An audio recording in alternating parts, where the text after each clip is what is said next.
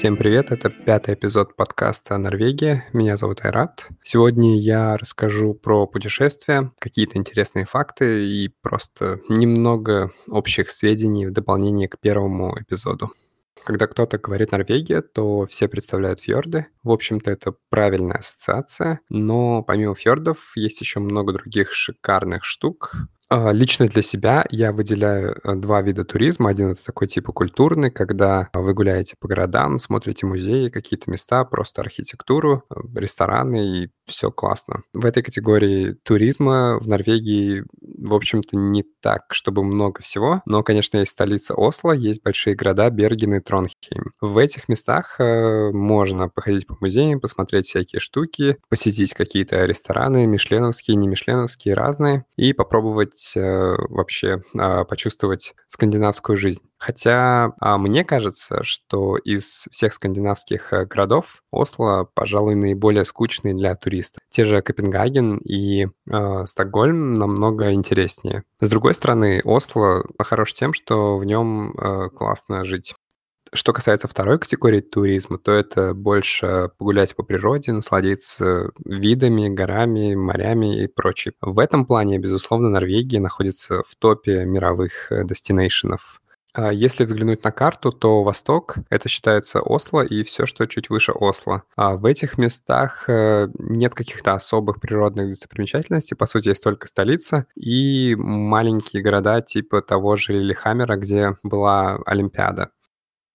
Дальше, если идти вниз от Осло, то это начинается юг Норвегии. Э, на юге Норвегии много маленьких симпатичных городков, а, такие как э, Кристиансанд, э, Арендаль или совсем маленькие города, названия которых я не помню, но они все равно клевые. Там в основном можно просто ехать по побережью, смотреть на такую плоскую относительно Норвегию, равнины, пляжи, приятные небольшие поселения, и в некоторых местах можно даже искупаться. Юг — это просто почилить летом на солнышке без особого экстрима.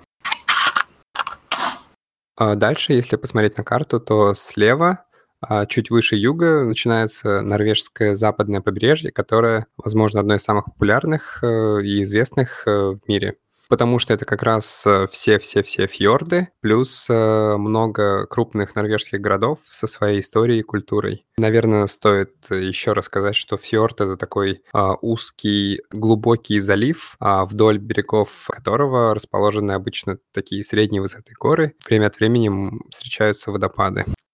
И дальше, если двигаться вдоль норвежского, и дальше, если двигаться вдоль побережья вверх, то в какой-то момент, э, примерно после города Тронхейм, начинается север Норвегии, где много тоже разных штук. И, наверное, самое известное, ну, не наверное, а точно самое известное, это Люфутен или Лафатенские острова. Я немножко подробнее расскажу про них. Это группа островов э, достаточно высоко на севере, Зимой там что-то типа полярной ночи и холодно, а летом тепло и даже жарко. Я думаю, что самое удобное — это прилететь в небольшие города рядом с островами. Это Буда или Харштадт. Из Осло есть прямые рейсы, и уже от этих двух городов можно добраться либо на пароме, либо на машине. Там есть несколько прокатных эм, фирм, где можно снять тачку и между островами путешествовать и смотреть все. Я лично путешествовал на общественном транспорте и иногда автостопом. А, это не так просто, но на Люфутоне все туристы, плюс-минус, если подождать, то тебя а, все равно подвезут. Там есть несколько очень известных э, хайков, такие как э, Райне, Хеннингсвар и хайк рядом с городом Сволвар. Эти и другие названия будут в описании подкаста. Вообще, конечно, сложно описывать э, природу, просто рассказывая про нее, потому что, ну, всегда нужно смотреть хотя бы фотки или что-нибудь. Но если вкратце, то острова э, Люфутен состоят из гор и пляжей. Как правило, вы ездите между горами, потом начинается какой-то хайк, вы поднимаетесь, э, смотрите на вид, на красивую деревушку и на другие горы. Я думаю, что Люфутен — это самое крутое место в Норвегии, самое красивое и однозначно такой must-have destination, а если у вас есть время, чтобы побыть в Норвегии подольше. Еще в мой топ а, однозначно входит а, небольшая деревушка под названием Флом. Это маленькое такое туристическое поселение а, между Осло и Бергеном. В принципе, можно доехать на машине от Осло или чуть ближе будет доехать от Бергена. Это просто очень красивая живописная деревушка в, во фьорде. Там находится пивоварня, и много таких туристических а, магазинов, мест. Я думаю, что из всех а, норвежских деревушек это наиболее развито и подготовлено для туристов. Кроме того, от Флома до Бергена есть э, железнодорожный маршрут, который считается одним из самых красивых маршрутов в мире. Также место в топе занимает э, очень короткий, но безумно крутой hiking на Прекестулен. Это то самое плато, которое было в видосе у Птушкина. Это находится недалеко от города Ставангер. На машине добраться достаточно просто, а сам hiking занимает э, часа три. Недавно это место стало еще более известным из-за последней части миссии невыполнимой невыполнимо. Очень неудобное название.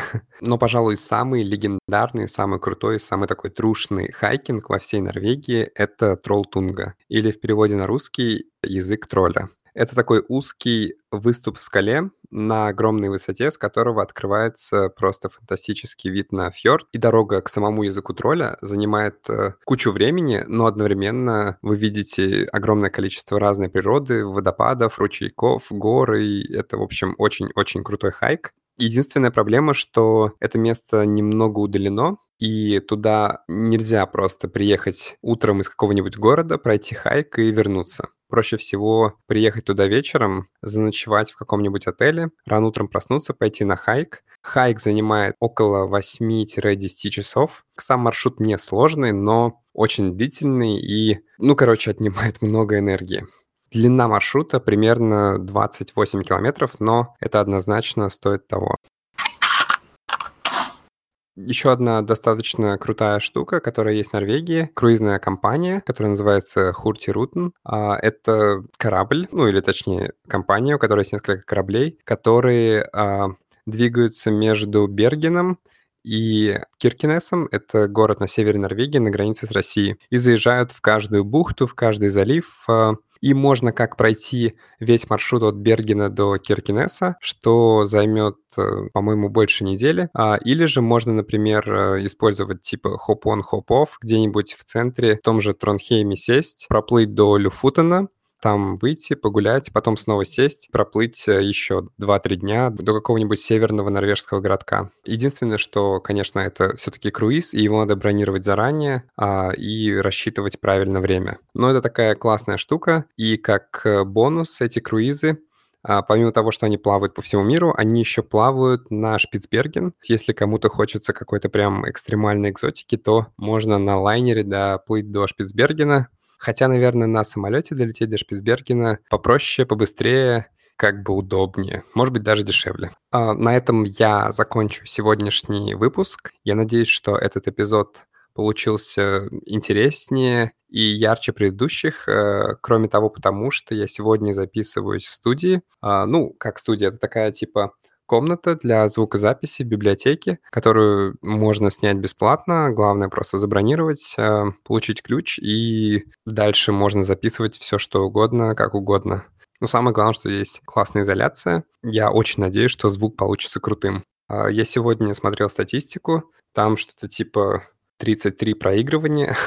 Я понимаю, что это небольшая цифра, но а, я был а, рад и очень удивлен, и я надеюсь, что кто-то, а, кому-то пригодится информацию, которую я рассказал в этом подкасте. Я еще расскажу, что любой может а, написать мне на почту. А, еще раз всем спасибо, всем хорошего дня и пока.